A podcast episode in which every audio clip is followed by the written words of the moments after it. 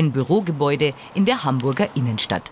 Elvira Friedrich zeigt uns den Raum, den sie eigentlich im Frühjahr mieten wollte. Aber dazu ist es nicht mehr gekommen. Durch Corona ist ihr Umsatz komplett eingebrochen. Die 59-Jährige ist eine Solo-Selbstständige, hat also keine Mitarbeiter. Sie coacht Führungskräfte in ganz Europa, den USA und in Russland. Ich bin 16 Jahre selbstständig, habe ähm, viel geleistet, habe viel aufgebaut und äh, davor, vor meiner Selbstständigkeit, war ich auch als Angestellte immer tätig und ich kenne gar nicht dieses Gefühl, nicht zu arbeiten. Ähm, und das ist ja schwer, das zu ertragen. Wie die meisten Solo-Selbstständigen hat auch sie fast keine Betriebskosten. Ihre Einnahmeausfälle werden vom Staat nicht erstattet. Für ihren Lebensunterhalt braucht sie deshalb seit Monaten ihre Ersparnisse auf. Wir begleiten Elvira Friedrich zum Steuerberater.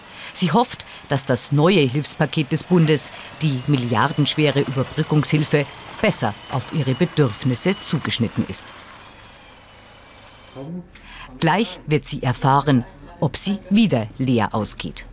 Wir haben das geprüft und ähm, für die Corona-Überbrückungshilfe haben sie keine oder sehr geringe betriebliche Fixkosten, die hier förderfähig wären. Grundsätzlich förderfähig für die Überbrückungshilfe sind nur betrieblich veranlasste fixe Kosten. Mhm. Somit sind Krankenversicherung, Pflegeversicherung, Auto, Wohnung mhm. grundsätzlich nicht förderfähig. Mhm. Das ist sehr enttäuschend. Da gebe ich nur recht. Keine guten Nachrichten. Nach der Corona-Soforthilfe geht also auch die Überbrückungshilfe an der Lebenswirklichkeit von Solo-Selbstständigen wie Elvira Friedrich vorbei. Wenn man so viel Zeit hat zum Nachdenken, dann schleichen sich auch Existenzängste ein. Und äh, man denkt natürlich, wie wird es auch Worst Case laufen. Und Worst Case wäre tatsächlich, wenn bald nicht etwas sich zum Positiven wendet, tatsächlich das Aufbrauchen der Altersvorsorge. Und das tut weh. Ihr droht Altersarmut. Solo-Selbstständige ohne Vermögen verweist die Politik direkt auf die Grundsicherung, also Hartz IV.